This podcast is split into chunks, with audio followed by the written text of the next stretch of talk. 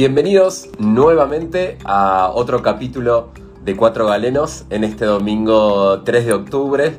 Así que. Ay, no, ¿dónde estoy? Este.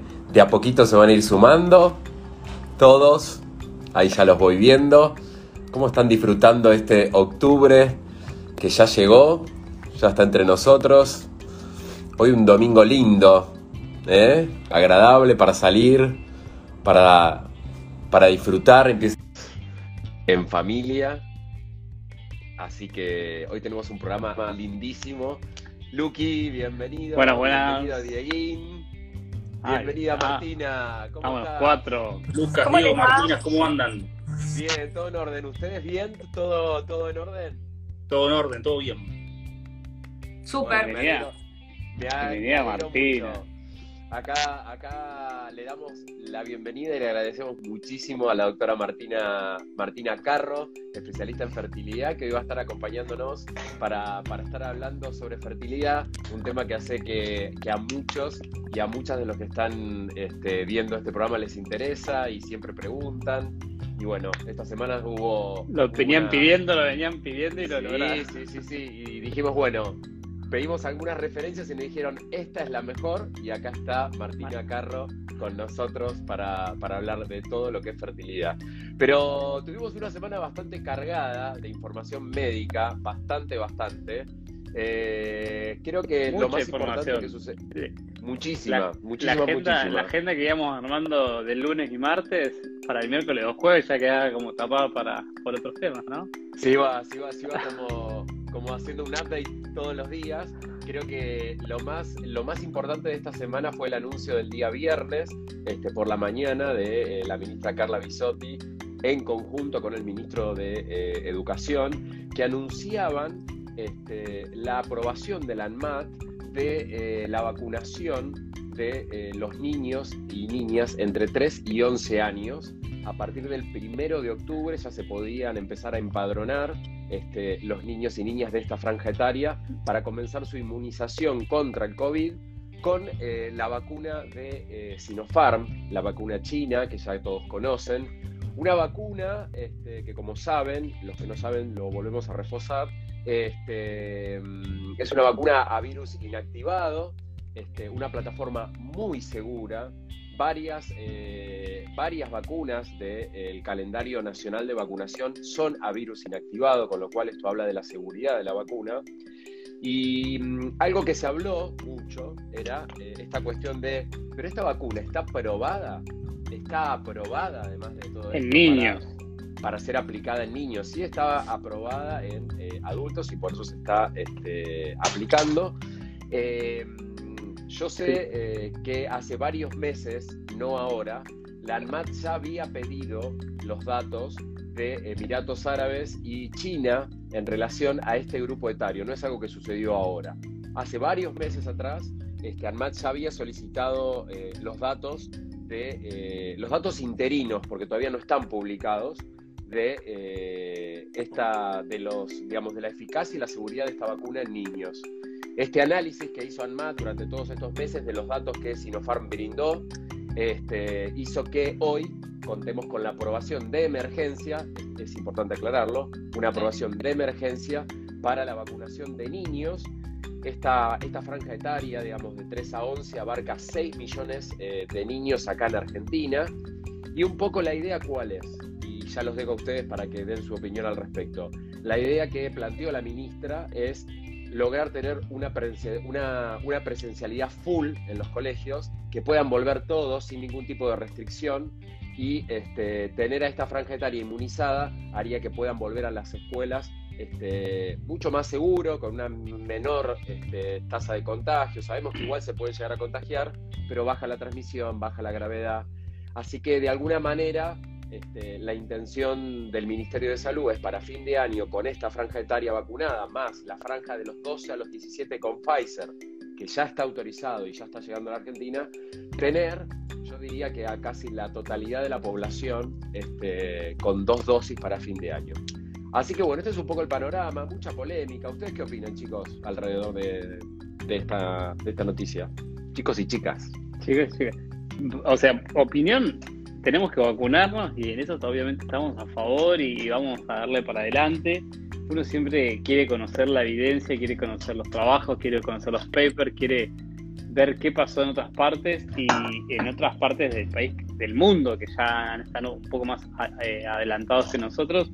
Y la realidad es que también es lo, una publicación que subió SAP ayer, la Sociedad Argentina de Pediatría, es como que todavía no se tomó 100% conocimiento de cómo fue la vacunación en niños de 3 a 11 años. Entonces, eso es que obviamente siempre vamos a estar a favor de la vacunación, siempre estamos recomendando la vacunación, pero queremos los datos, pero no por una cuestión de, decir no, no creemos que la recomendación sea buena, sino porque queremos saber en función de qué. Y creo que... Evidencia, digo, ¿no? Sí, sí, claramente, claramente que sí. Igual es importante también aclarar digo, ¿no? Yo, este, uno, uno, uno habla de una, de una institución como ANMAT, que eh, es, tiene su prestigio, no es, una, no es una institución. Claramente siempre hay tintes políticos y todo esto que alrededor siempre va a existir, y más en el contexto que hoy estamos viviendo. Pero quiero apartar todo eso de lado, no quiero ponerlo, porque si no es como que se, se, desdibuja un poco la cosa. Eh, yo creo que ANMAT, eh, si tomó y, y, e hizo una autorización de emergencia de la vacuna en la franja etaria de los 3 a los 11 años es porque está seguro que la vacuna es segura, primero segura y segura, y después eficaz. Digamos, porque claramente es una institución que, avala por la seguridad de todos los ciudadanos de este país, este, desde, desde, la, digamos, y si, estamos todos seguros, Diego, ¿por qué la Sociedad Argentina de Pediatría no salió a bancar 100% a, a la ¿Crees que es todo político?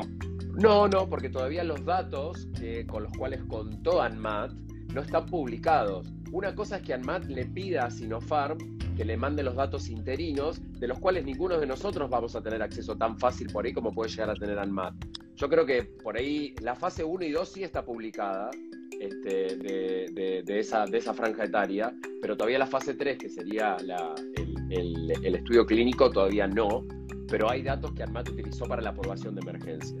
Claramente estamos, eh, es lógico que la gente quiera eh, saber y bueno, esta, ese tinte de, duda que lamentablemente eh, se ha visto durante todo el transcurso de la pandemia, ¿no? Se ha visto con cuando primero llegó Sputnik, después ahora bueno, Sinopharm. Eso, eso, iba a decir, tal cual. Los niños.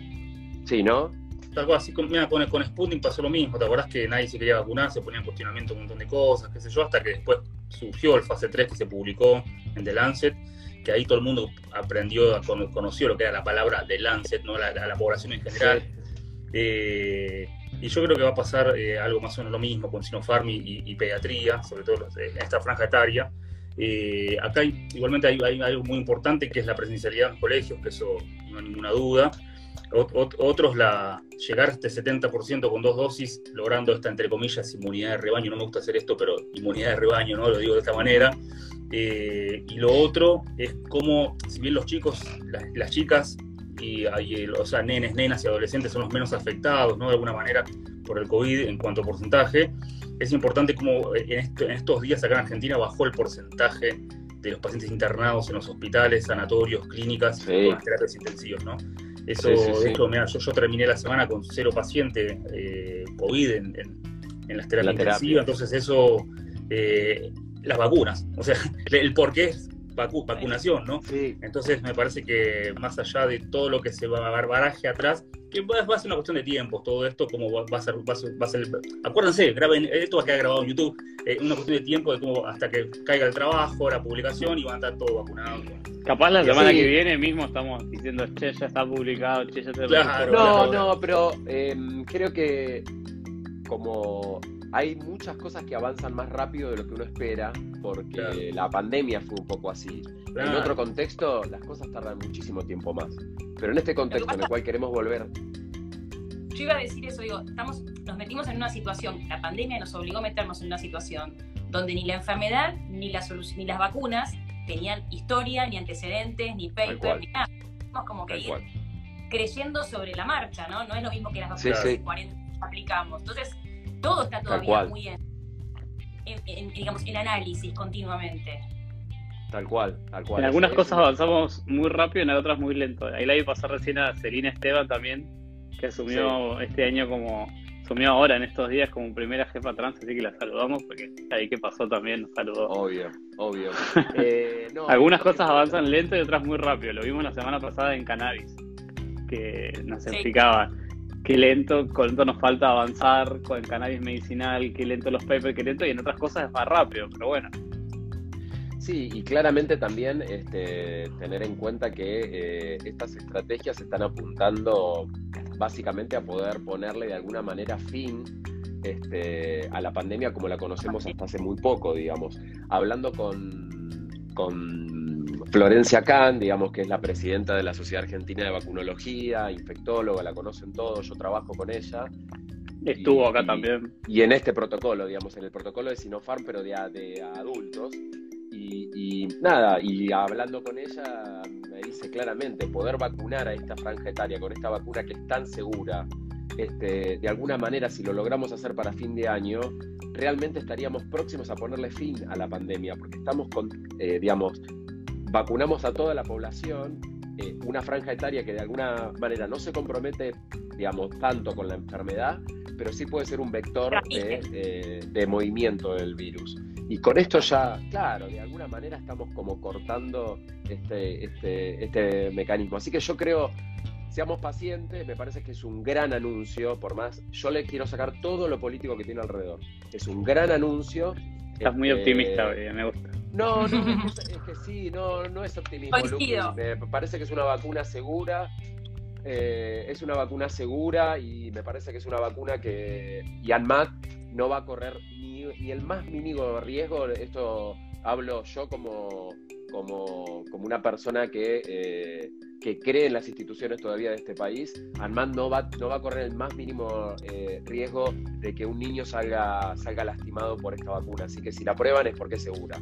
Así que bueno, nada, eso es un poco este, la noticia más importante de esta semana. Después tuvimos algunas otras cositas, la internaron a la ministra Bisotti con una apendicitis en el Otamendi, se armó un quilombo alrededor, que por qué en el Otamendi, por qué no se, por qué no se internó en un hospital público, bueno, el Otamendi esta semana estuvo una semana que... estuvo explotado, ¿eh? ¿Por qué en el Otamendi? ¿Por qué en un hospital público? Ella salió a explicar, bueno, en fin, varias, varias, dicen que ya está bien, aparte ya estuvo en su conferencia de prensa, así que salió todo bárbaro. Vos sos posquirúrgico apendicitis, así que posquirúrgico apendicitis laparoscópica en, diagnósticos tempranos, la, la, reincorporación laboral es muy la habían operado el lunes, así que espectacular. Después, eh, el Día Mundial del Corazón, que creo que fue el martes, eh, si no me equivoco, el martes o el, miércoles, a los dos o tres días me la internan a Mirta, señora, que casi el país se paraliza. Está internada me la internan a Mirta. Te mandamos un saludo a Mirta si nos está viendo. Un beso a Mirta que nos está viendo en este momento. ¿Qué dice? Nos está viendo en este momento Mirta. Pero generó un montón de preguntas. ¿Qué es cine coronario? ¿Qué es infarto? ¿Qué es dolor de pecho? ¿Qué...? Por eso estén atentos que la semana que viene vamos a hacer un especial del corazón. Estamos ahí todavía Todo corazón. terminando quién nos va a acompañar eh, de los que cuidan al cuore. Pero Dieguito tiene algunos consejitos este, en relación a, lo que es un, síndrome coronario agudo y un poco de lo que le pasó a, Mirta esta semana, que gracias a Dios sí, sí, sí, sí, los saludos que le vamos a mandar a Mirta, creo que todos somos fans de Mirta, así que lo vamos a grabar esto en una quote así tipo rápido, en un clip rápido, y se lo vamos a viralizar tanto para que le llegue a Mirta y lo vea y nos, y nos arrobe. Y nos, Tal cual. Así que le, pedimos a toda la banda de 4G fan que nos haga el retweet de, esta parte cuando le mandamos saludos a Mirta. Sí, eh, no, mira, eh, el Día Mundial del Corazón lo que se pretendía transmitir es de cuidar un poco más nuestra vida y seamos un poco más saludables. Si bien la pandemia, la cuarentena, el encierro nos ayudó un poco más a tomar un poco más de conciencia con la comida, no digo que nos vamos a convertir en veganos a partir de hoy, a comer lechuga, tomate y agua, estoy diciendo que repensemos un poco más nuestra alimentación y reeduquemos un poco más de cómo nos estamos alimentando, número uno, para evitar la obesidad. Número dos, el sedentarismo. El sedentarismo, la OMS, la Organización Mundial de la Salud, considera actividad sedentaria estar sentado más de, haciendo la misma actividad más de cuatro horas. No es sedentario, es actividad sedentaria. Entonces, por eso, hace los relojes como estos te, te piden que cada una hora te levantes, que te, levantes, muevas, tal cual, como para no tener una actividad sedentaria. Eh, lo otro es, bueno, el tabaquismo, el alcoholismo, eh, el estrés, que es algo muy difícil de controlar todo esto, ¿no? Es el, estrés de, los que vivimos en, estresados. Eh, y bueno, la presión alta también. Por eso a veces es importante tomarse la, presión eh, para controlarse bien. De hecho, pasando por Farmacia Superillo esta semana, tienen un gabinete ahí adentro Gracias, que no solamente le puedes dar la vacuna de la gripe, sino que también te pueden tomar la presión, te pueden pesar, saturo mental, hace un montón de cosas ahí Tal adentro, cual, hace un bastante montón de piola. cosas. Ahí en Pampa y Superior lo que hacen ahí es súper, así que está bastante piola para que tomen en cuenta. Y aunque sea empezar por ese lado, ¿no? Estaría Y también están las estaciones Sí. saludables distintas que ya volvieron, las que habían en su momento cerrado, ahora ya volvieron. eh, también las vi en el posteo de Ximena Tapper, que ya volvieron las estaciones saludables de control de presión, control de glucemia, así que eh, Es muy, es muy importante esto, esto que está refiriendo Dieguito, esto que está diciendo Lucas, seguramente Martina también adhiere. Tenemos que estar muy conscientes de nosotros, cuidarnos, prestarnos atención, tomarnos la presión, tomarnos la glucemia, hacerlo con... Ay, se cortó. Ay, Para- justo con la... para Cuando fertilidad, vamos iba a- decir justo. Sí, ¿Tú para me ibas a decir fertilidad algo yo de pensaba- fertilidad? para- Sí. Yo pensaba específicamente también que son los mismos consejos que yo también le doy a los pacientes de Ahí está. salud volvió. anal. ¿Volvió Martina? En salud anal, eh, yo también damos estos consejos, o sea, salir del sedentarismo, realizar una actividad física regular. Eh, mientras después de Martí me caiga en la ruedita. Eh, son los consejos que le damos del estrés, mejorar la alimentación, no necesariamente Ahí tener está, ahí volviste, alimentación. Martina, ahí te estamos escuchando. ¿Qué, qué ibas a decir? Ahora estás, Martu. Ay, no sé. Ahí bueno, está, bueno. mal. Eh, ahí viene. Ay, se le corta. Se corta. Va y vuelve, va y vuelve. Ahí, estás, ahí estás. A ver ahora. Justo bueno que tenemos un montón de preguntas de fertilidad. Hay Quedás, como, hay como en que el- va y viene. Fíjate si por ahí como en la es eh, tu red de Wi-Fi y si no con datos. Que por ahí con datos vas a estar como más Estoy, ahí ahora. estoy A ver. con datos. Ah, bueno, ahí, Ah, ahí bueno. se Ah, bueno. Dale, a ver, a ver ahora si ya mejoró. Un saludo a todos los proveedores de internet de nuestro país de 4G. Ay, por favor. no no sé el cómo. 4G nuestro que somos los buenos, el 4G el otro es el... Chicos, pero en todos lados 4G. es terrible la cantidad de, de problemas de conectividad que tenemos en Ahí te todos escuchamos, ahí te escuchamos. Martina, ibas a decir algo de, de- de esos consejos y fertilidad. No, se Que va. en se realidad. No, sí ¿En está, sí serio, está. Troy? Ahí está. Que son los mismos. No, no, estás, estás, dale. Ok. Obvio, sí, es que hay, hay una construcción alrededor de. eh, yo estoy adentro. Sí, sí, sí, sí. ¿Tiene un delay? Ahí está, ahí está. Sino que sale Bueno, bárbaro, bárbaro, listo, ahí está, ahí está, ahí estamos, ahí estamos viendo, ahí, ahí yo, ahí yo, ahí yo te escucho, pero como que va y viene, va y viene. Un poco lo que quería, lo que quería decir era que este eh, estos pilares que refería eh, Diego y que también hacía referencia Lucas y también Martina hace referencia, eh, son los pilares de, digamos, del estilo de vida. Hay que hacer esas modificaciones en el estilo de vida porque eso van a traer también muchísimas mejoras en otros otras en, en otras cosas y van a prevenir muchísima cantidad de enfermedades. Así que está, Totalmente, mira, con, con, mirá, con un buen estilo de vida hasta incluso puedes eh, evitar en muchos casos la diabetes tipo 2, que todos sabemos que la diabetes fue uno de los factores que, que de, de mal pronóstico para los pacientes que tenían COVID, en muchos casos, por lo menos en terapia intensiva, ¿no? Los diabéticos, los hipertensos, todo, todo- todas estas cosas. Entonces, eh, no solamente sirve para evitar el infarto, tener una mejor salud anal o tener solamente una mejor una buena transición para la fertilidad, sino que sirve también para predisponerte en el medio de una pandemia. O sea, fíjense que estos factores de riesgo cardiovascular eh, no- nos incluye a todos, ¿no? O sea, a Diego con toda la parte neuroquirúrgica y de vacunas, a, con a investigación, a mí con toda la parte de emergencias, terapia intensiva, COVID, a Lucas con toda la parte de coloproctología, etcétera, y, a- y recién eh, Martina nos decía con toda la parte de fertilidad, o sea que nos toca en común a todas las especialidades y ni hablar también en pediatría, ¿no? De cómo los chicos alimentamos a los chicos también.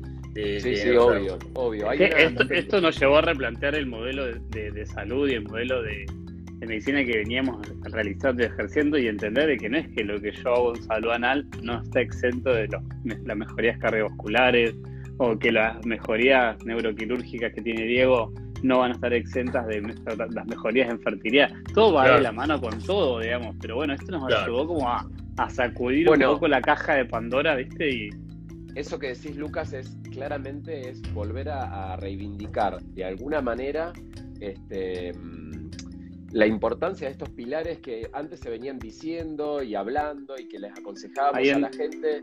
ahí La entra gente- Martina. Sí, sí, yo la, yo la estoy Ah. agregando, pero bueno, todavía salta que, que no se pudo unir. Ya, ya se va a unir. Ahí llega. viene. Ah, ahí llegó, viene. grande. Sí, Ya estás, ya estás. Bueno, Dios. Volvió, volvió Martina con nosotros y. Porque Cara este, quiere la mega presentación. Ella, No, ella no, no, charlemos. Ahora va la mega presentación. Ella, ella es nuestra invitada de lujo del día de hoy, es la doctora Martina Carro, ella es especialista en fertilidad y este, la invitamos porque también, no fue exactamente la semana pasada, creo que la anterior, salió una, una noticia que eh, era llamada como un bebé con tres padres este, en esa mezcla.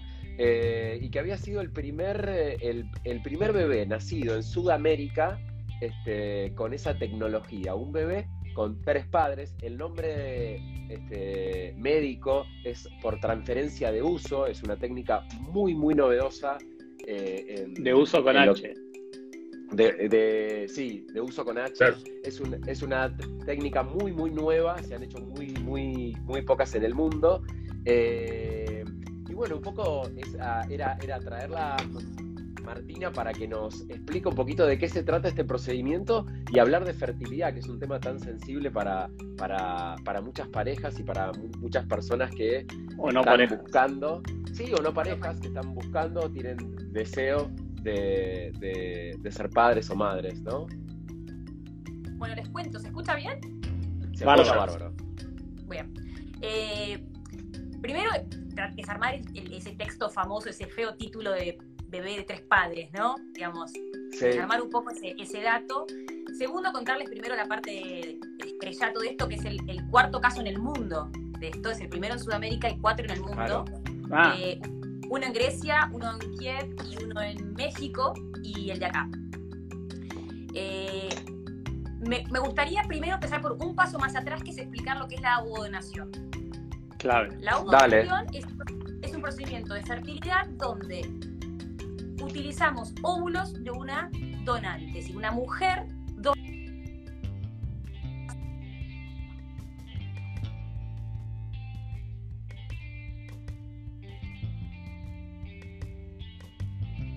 propios óvulos, bueno, tienen mala calidad.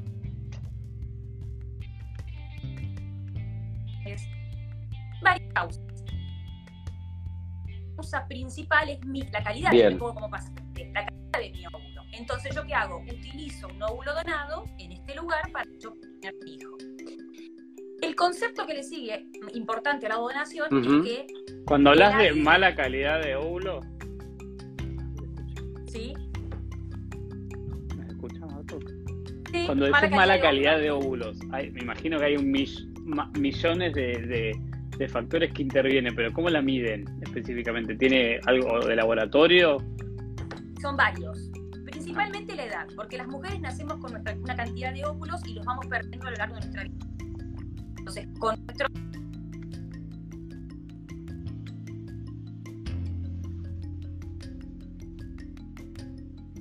bien. o la Bien. diabetes o ciertas patologías, esto hace que, que disminuya la calidad de los óvulos. Avísenme si se corta o algo y lo, y lo reemparchamos. Eh, No, vos seguí que por entonces- ahora viene como medio entrecortado, pero se escucha bien, así que vos tranquila. Ok. Entonces, yo necesito cambiar ese óvulo para generar un embrión de buena calidad y que se pueda implantar. Entonces, en este caso, uso un óvulo donado. ¿Cuál es el, el- el tema principal de esto? Que si yo utilizo un óvulo donado, el ADN es de la donante, no Claro. es mío. Tengo que hacer de alguna manera un duelo genético para entender que mi hijo no va a tener mi ADN. Sí, es todo un trabajo eso, digamos. Prepararse. Un duelo genético. Un duelo un genético. duelo genético. Sí, se llamamos duelo genético porque en el lugar del paciente que sus óvulos pueden no servir o no tener que utilizar óvulos donados, no es fácil. No es fácil. Este, trabajamos mucho la parte psicológica de ese aspecto.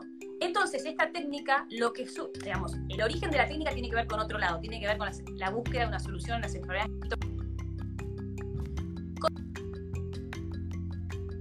Bien. un óvulo de la donante, le saco ese uso meiótico de la donante, digamos, el ADN y los cromosomas, y le pongo el de la paciente receptora. Entonces, el embrión que después formo con ese óvulo, que está como regenerado, ¿no? Como un óvulo formado por la donante con la parte interna, digamos, del ADN de la receptora, lo transfiero en el útero de la receptora. Entonces, si bien es un óvulo donado, el ADN es de la paciente receptora. Genéticamente tiene el ADN, y los cromosomas de la receptora. ¿Y qué es lo importante de esto? ¿Por qué utilizo Pero de esto tuvimos solamente cuatro casos en el mundo. Sí, cuatro casos en el mundo. Pero ¿cuál es, digamos, ¿por qué utilizamos esa, de alguna manera, carcasa, ¿no? ¿Por qué utilizamos la parte del óvulo, digamos, todo el resto sin el ADN? Porque adentro del óvulo las mitocondrias son, de alguna manera, la, eh, em, la energía, digamos, lo que, los que proveen la energía para que esa célula después, o para que esos, eh, esa célula pueda generar un embrión, ya sea porque hace que el uso meiótico se, digamos, se alinee en un lugar, se alineen los cromosomas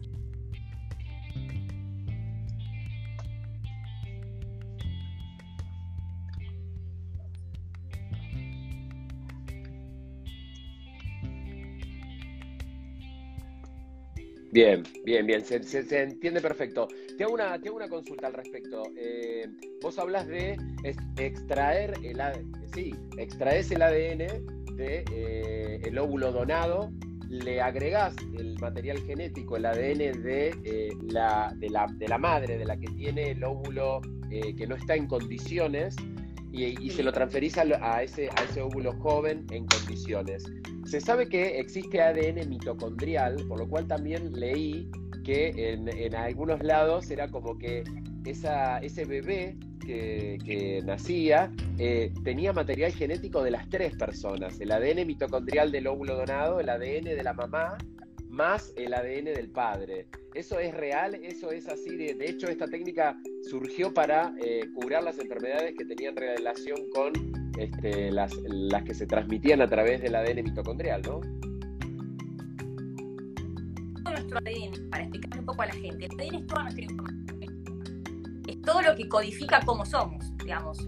Cómo va a ser mi cabeza, cómo va a funcionar mi hígado, cómo va a funcionar mi corazón. Es, ahí está todos los cromosomas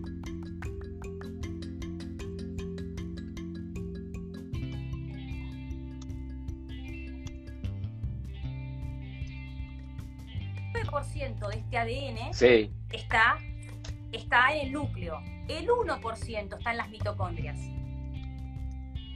¿Sí? Entonces, esto dice que juntamos como el ADN de tres padres, porque en realidad al usar el óvulo de la donante, dejamos las mitocondrias que también tienen ADN mitocondrial. Pero no es ADN que codifica para mis características físicas o, lo que voy a hacer yo en general, sino que codifica para la funcionalidad metabólica de la célula. es lo que permite que la célula funcione, digamos. Sí, sí, sí, sí, sí. Se entiende perfecto y la verdad que lo explicaste muy, muy bien. De alguna manera lo que estás eh, dándole a ese material genético es como la carcasa o, y, toda la maquinaria metabólica para que ese embrión, cuando sea fertilizado, este, pueda desarrollarse de manera óptima y llegar a término y a los nueve meses, como fue el caso de esta, de esta, de esta familia, que hoy son padres y, por esta técnica única que la verdad que me parece fantástica. Y revisando un poco este, todo lo que es eh, hoy por hoy la fertilidad, he visto muchísimos avances en, eh, en, que, en que estos procedimientos sean cada vez más efectivos. Hace un tiempo, no sé si ahora eso ha cambiado, este, uno, los, eh, las parejas o las personas se, mm, comienzan un tratamiento de fertilidad y saben que la tasa de éxito de transferencia de estos, estos tratamientos no es tan alta. Esto ha cambiado en el último tiempo, viene a medida que va pasando el tiempo, empieza a ser cada vez más alta la tasa de éxito. Mejora eh, digamos, el estudio de la paciente o de los pacientes, mejoran las técnicas. Nosotros hoy por hoy hacemos tratamientos de fertilidad. Eh, la famosa fertilización in vitro, que le llamamos, que es la técnica de alta complejidad, donde extraemos los, óvulos, los óvulos de la paciente, lo fertilizamos con el espermatozoide de, la pareja o de un donante, esos embriones nos permite hoy en la, estructura de nuestros laboratorios, nos permite llevar el embrión hasta día 5 de vida, estudiarlo si queremos genéticamente y poder transferir un embrión sano también. Eso hace que la técnica o la tasa de embarazo sea de más del 70%, es la más alta que tenemos para ofrecer. Entonces, son mucho más efectivas. ¿Cuánto? 70%. ¿De cuánto es? Del 70, es altísimo. Yo leía, leía una técnica muy interesante hoy de uno de los institutos de acá de Buenos Aires que se llama Time Lapse, que muestra una tecnología que permite filmar en tiempo real al embrión que se va formando y de alguna manera poder poder verlo y decir, bueno, ahora está listo para transferir. Es una cosa, cuando yo leía eso, digo, ustedes piensen que es como si fuera una cámara metida dentro del útero de la madre, porque está por fuera, está dentro de una incubadora en un laboratorio, y una cámara que lo está filmando todo el tiempo y vamos viendo esa división, división, división, división, división, hasta que en un momento dado este, los científicos que están trabajando, los médicos que están atrás de eso y toda la gente que trabaja dice, listo, ahora está listo para transferir. Y entonces aumenta la tasa de éxito. A eso iba también mi pregunta un poco con Martina, porque sabemos que el camino este, para, para, para, todas aquellas personas que, que, que, necesitan de asistencia en su reproducción, que necesitan acompañamiento, que necesitan guía, que necesitan tratamientos, es muy compleja. Yo yo conozco mucha gente que la pasa, que le cuesta, que la pasa mal. Porque bueno, vos, Martina, seguramente este, convivís con esto todo, todo el tiempo, ¿no? Es, es difícil, ¿no? Sí. Como, el wifi de Marti está ahí. ¿Se escucha mal? Se escucha. Se escucha, muy como cortado. Marti. Se escucha ¿Querés entrar y volver a salir? ¿Vos querés, eh, vos tenés wifi en tu casa? Fíjate si de última puedes conectar Wi-Fi o, moverte a otro lado de la casa por ahí para tener una mejor señal. Yo porque es tan interesante el tema que no quiero que quede tan... Además nos mandaron un montón, va, yo a mí me mandaron un montón de preguntas, eh, como dice de, mi, de mis amigos, de mis amigos que, anotaron. Ahí Marti mientras, mientras le damos tiempo a Marti que se acomode. Yo le quería preguntar qué pasa, por ejemplo, con la subrogación de vientre. Ahí la, ahí la vemos muy ¿Se ve mal? Fluida. Bastante. Ahí está, sí, ahí está. Ahí se ve un poco más fluida, ¿no? Ahí te veo un poco más, fluida. Puede ser que funcione ahí. Eh, a ver, espera. ¿Ahí va bien? Ahí está. Sí, ahí te escucho perfecto. Un, poco, un poco lo que te decía era cuál era tu experiencia en cuanto a las, en cuanto a las personas o a las parejas que llegaban al consultorio para, para, para comenzar este proceso de acompañamiento en fertilidad, eh, que es un, es un trabajo importante, ¿no? Son familias y personas que casi siempre llegan un poco angustiadas, creyendo que por ahí no van a poder ser padres, pensando un poco en esto que dijiste vos también, ¿no? En resignar genética, resignar eh, identidad por... El duelo genético. No, el duelo genético, el duelo de que por ahí en un momento dado le tengas que decir, bueno, no hay más opciones y por ahí tengas que adoptar un, un, niño o un bebé, digamos. Es, es, eh, es un camino difícil, ¿no? digamos, socialmente supone que siempre puede tener un hijo, no, no lo parece tal cual.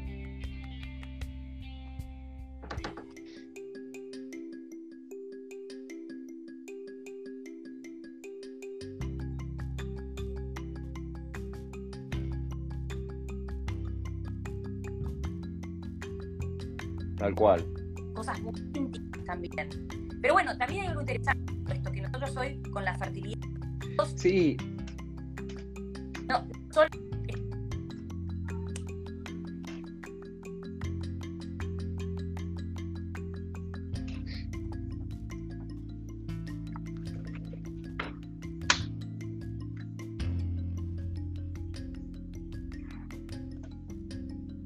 Claro.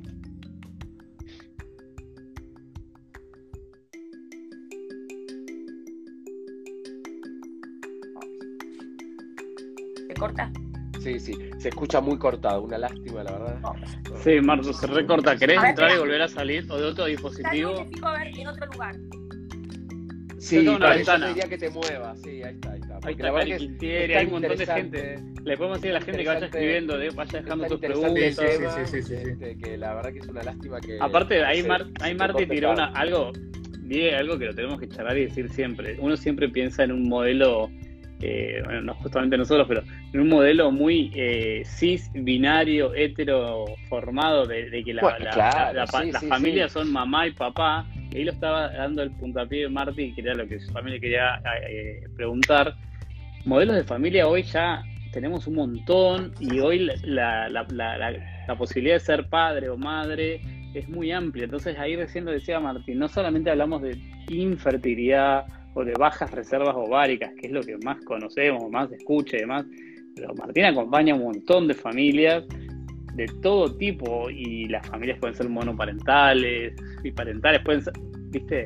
Entonces, creo que se quería preguntarle cómo había vivido ella este proceso, este cambio, porque seguramente lo ha vivido todo.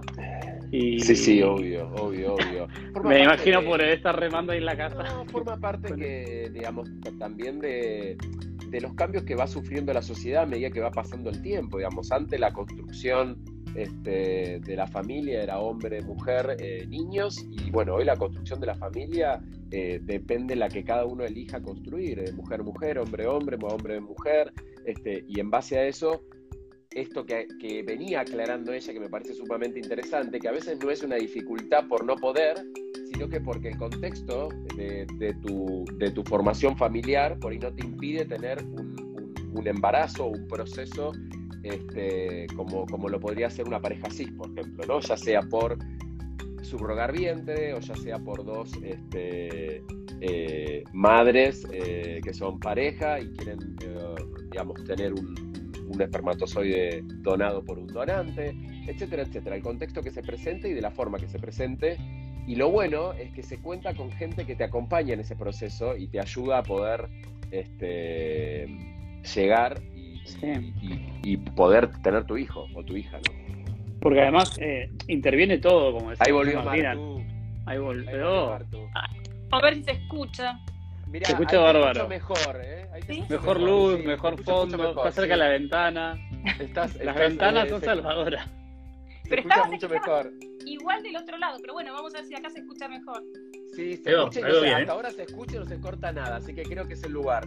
No, un poco, un poco lo que veníamos hablando que me pareció interesante es este, eh, y, y- y Lucas lo traía un poco a colación, cómo fueron viviendo desde la medicina y vos particularmente esta transformación social que hace que hoy las, digamos, que te lleguen a vos consultas de parejas cis, de que quieren ser padres, de parejas homo eh, que quieren ser padres o personas solas que también quieren llegar y, ser padre. ¿Cómo, ¿Cómo ha cambiado ¿no? esto y cómo hoy te enfrentás a esto que decís vos? A la dificultad de ser padres por, este, por alguna cuestión médica o a la dificultad de ser padre por ahí porque no es viable porque son dos mujeres o porque son dos hombres.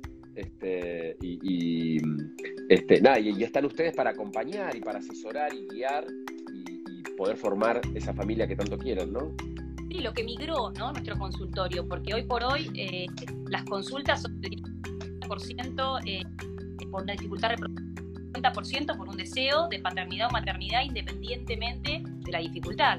Es decir, mujeres solas, mujeres en pareja, hombres solos, Claro. hombres en pareja. Entonces, este, hoy tenemos una posibilidad de tratamientos eh, infinitos con respecto a eso. Eh, por suerte podemos hacer subrogación uterina acá en Argentina. Eh, la donación de gametas es algo totalmente... Eso te quería preguntar. La subrogación en Argentina, Marta. Sí, decime. Me dejaron varias preguntas sobre la subrogación en Argentina, si la legislación era clara, no era clara, si era segura, no era segura.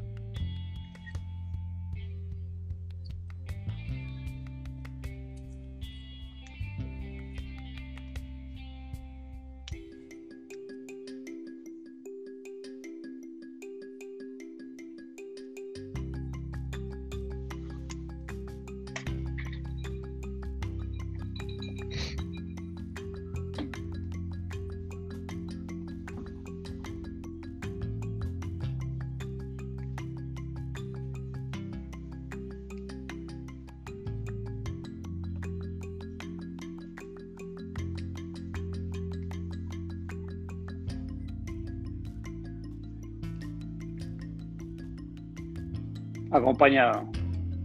Tal vez.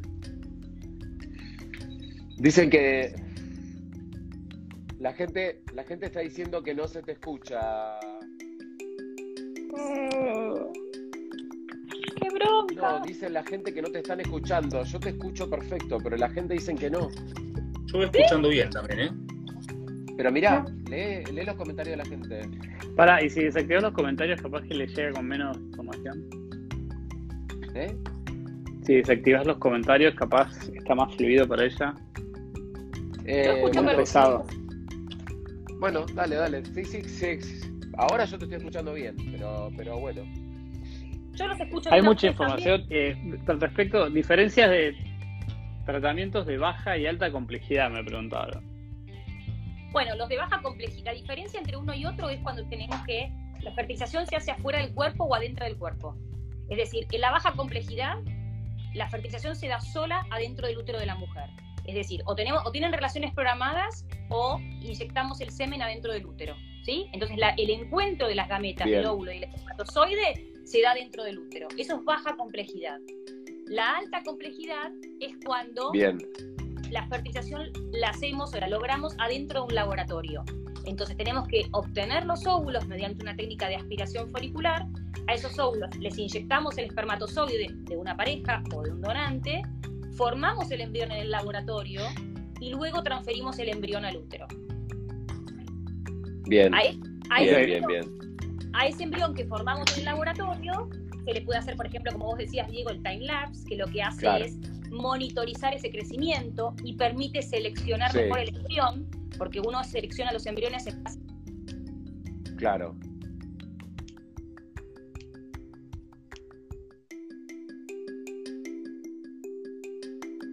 Sí, sí, sí.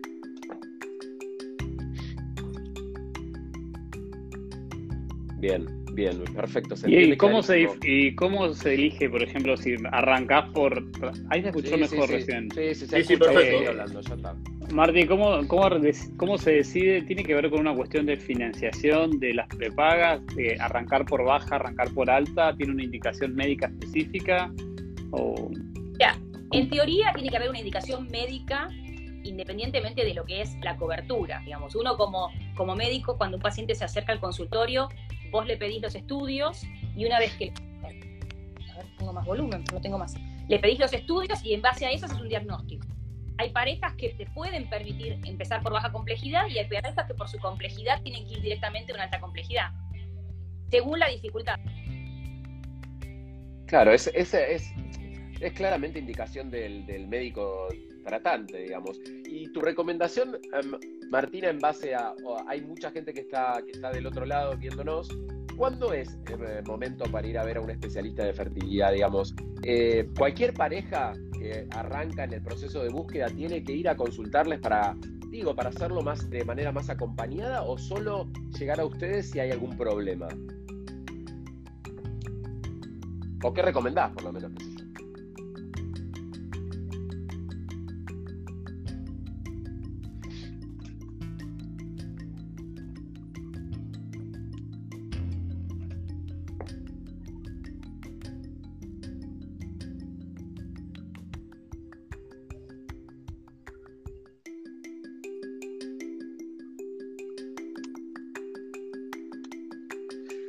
Ahora te dejamos escuchar?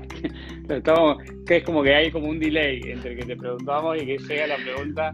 La estamos, la estamos, la estamos como rebando, Martu. Sí, la estamos re remando, re remando, pero se escucha. Aparte el tema es súper interesante. No, pero la, re, la experiencia re, re. de Martina como colega es eh, Súper, súper, súper. se preparó toda la estamos- semana, eh, todos los colegas no, la recomendaron, todos la quieren, eh, eh, todos la quieren. A veces. No, igual. Sí, igual no hay- hay- hay a veces pasa, chicos. Hay problemas técnicos, digamos. Tampoco enfocamos esto. eh, no, no, no, no, Eh, No estamos- nada. no estamos en un estudio de televisión. Estamos eh, haciendo internet con los datos nuestros, internet de la casa, así que puede pasar que no, que, que no se escuche bien. Eh, pero, pero bueno, a ver ahora, este, lo que decías vos, que el 15% tenía problemas de fertilidad y el resto, que es, cu- ¿cuál sería el consejo, digamos?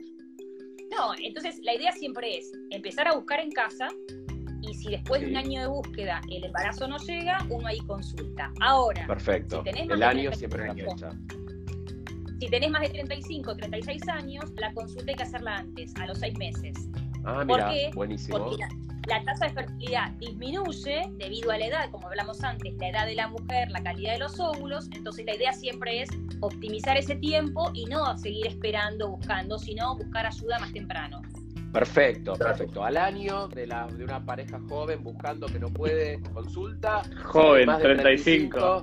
No, no, por debajo de 35. Si tenés por más debajo, de 35, si tenés más de 35 y no pudiste en los primeros seis meses, a la consulta también con especialistas como Martina para encarar eh, esta, esta, esta búsqueda y hacerlo bien, ¿no? Porque creo que mucho del trabajo de ustedes también es acompañar a esas, a esas personas que, se embarcan en esto, porque hay muchos procedimientos que son invasivos, hay muchos procedimientos, eh, y aparte te metes mucho en la intimidad, ¿no? Cuándo tienen relaciones, cómo las tienen, fíjate de qué forma, ¿no? Muchísimo, y además uno estudia todo eso. Vos, paciente eh, le pedís un espermograma, tiene que obtener la muestra para un espermograma, después tenés que hablar de cómo está ese espermograma. Claro. Entonces, no es sencillo transmitir a alguien, no, mira, tenés un espermatozoides, no se mueve, no se mueve.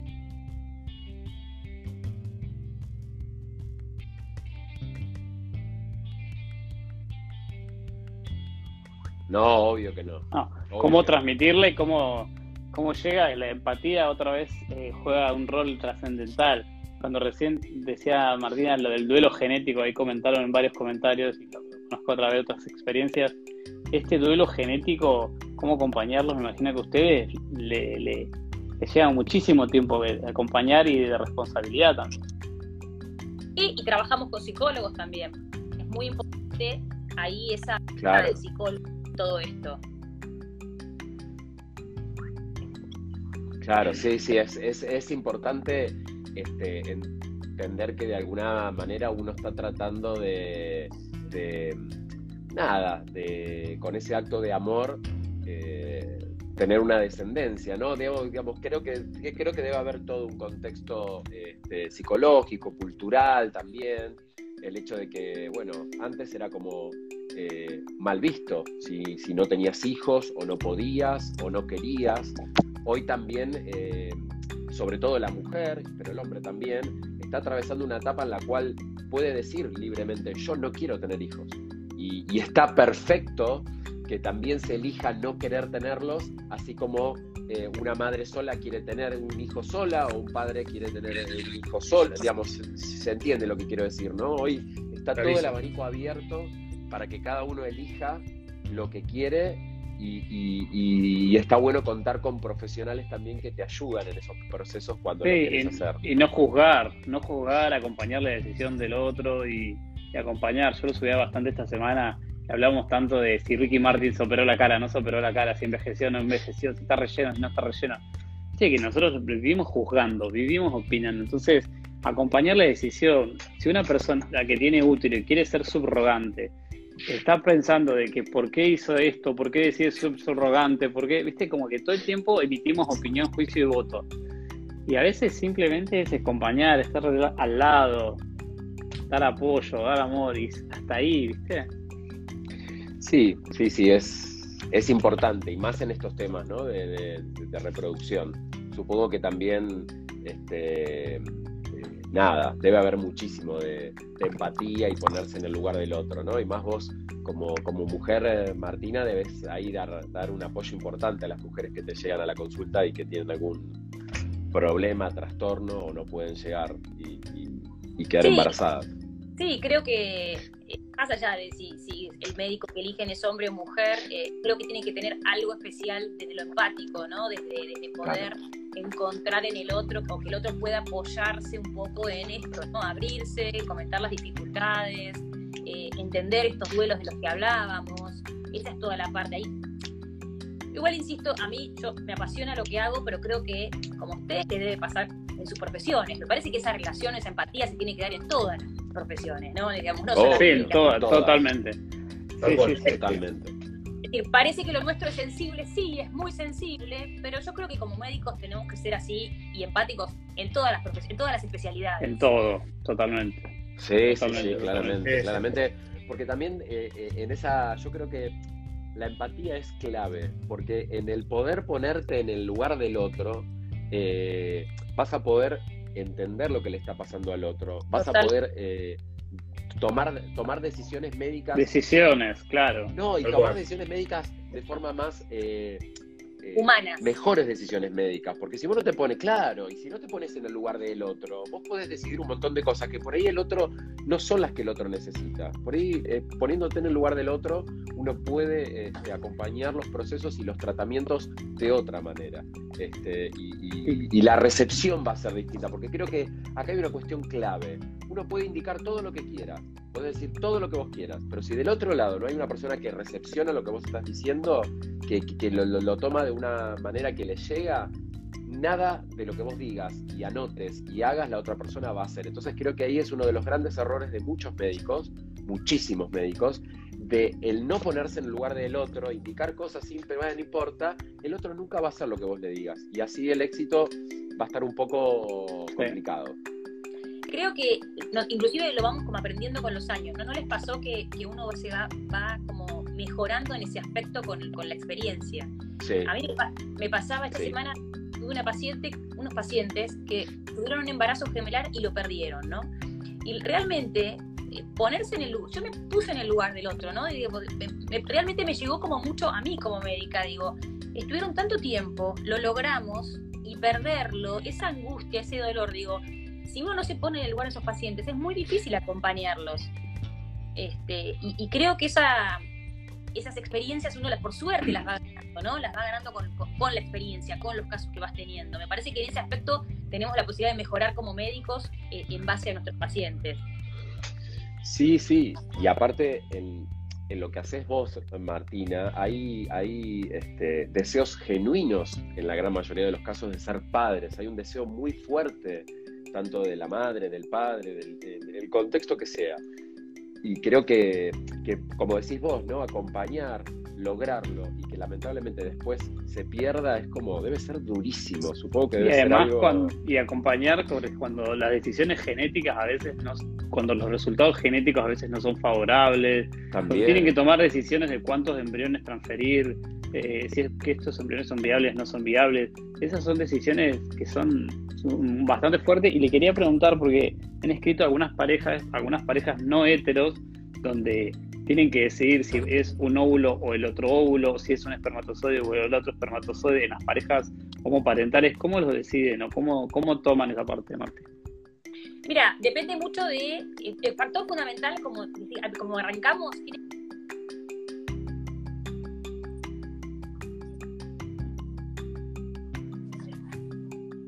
Bien.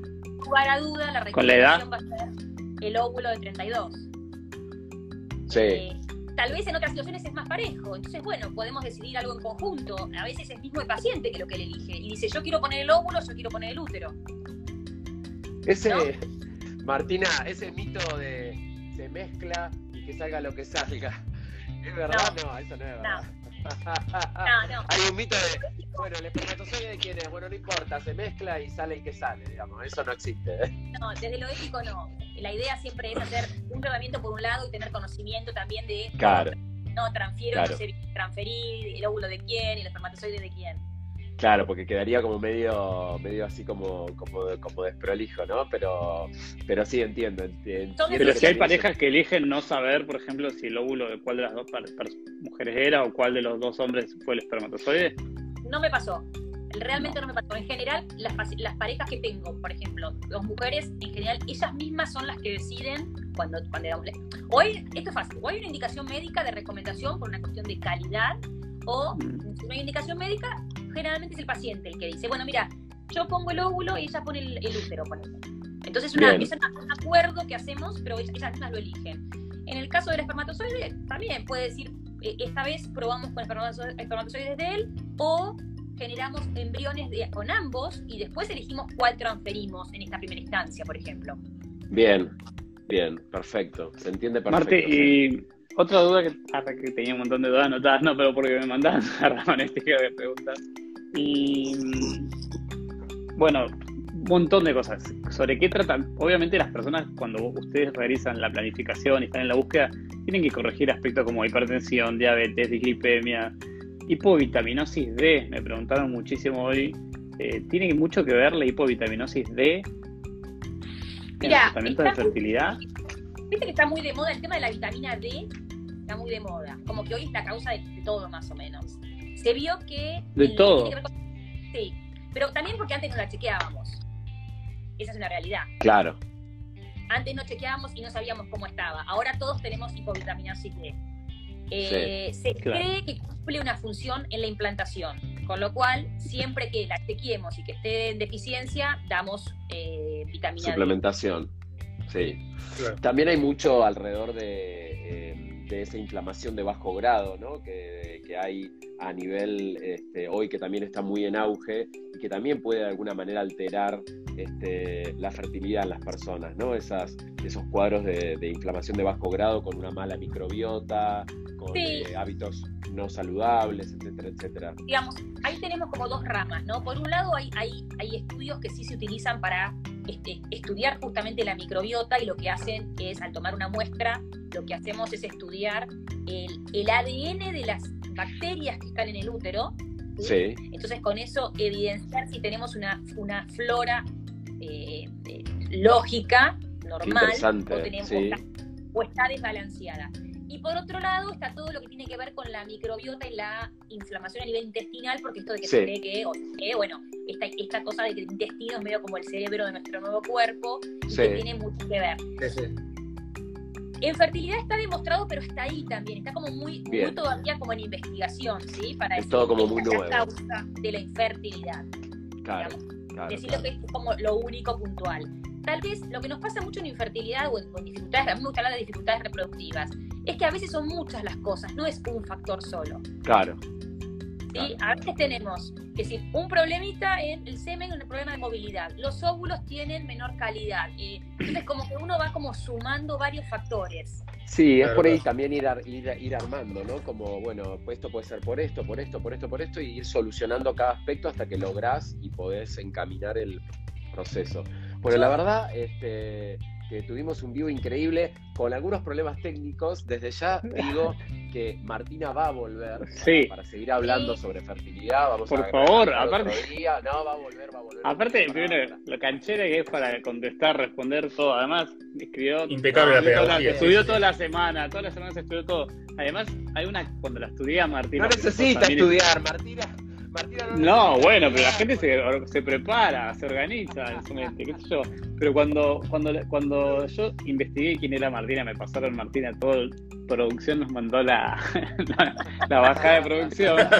Cuando Martina habla de sus tratamientos, me parece algo sumamente importante. Antes de decir que hace o donación, transferencia, primero dice acompañar, escuchar y tratar a, las tratar a los pacientes. O sea, ese es su primer eslogan, su primer slide. Y me parece que no creo que sea una decisión de marketing, sino que sea una decisión de una filosofía de, trabajo y me parece que eso es lo rescatable, con lo cual...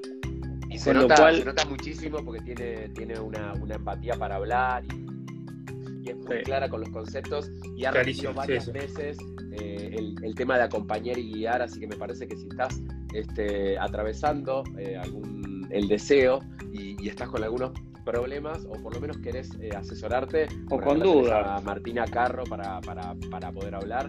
Tengo que agradecer como siempre todos los domingos a Farmacia Superi que nos acompaña. Ingresen a su web www.superifarma.com.ar, hagan su pedido, se lo mandan a casa como siempre de forma gratuita.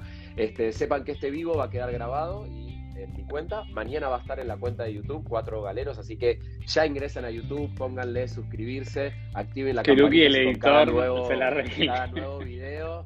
Este, se, se, sube al otro día, así que ya mañana va a estar. Vamos a estar en Spotify también mañana pasado y en Telegram para que puedan enterarse de este, los videos nuevos que van saliendo y todo lo que vamos haciendo.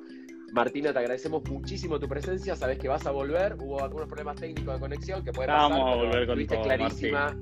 obvio, Y, nada, Yo le dejé la página de Martina para que la vayan a buscar quienes no la conozcan. Obvio. Gracias, gracias. Muy claro, Martina. Muchísimas gracias. ¿eh? Gracias a todos los que estuvieron. Sí.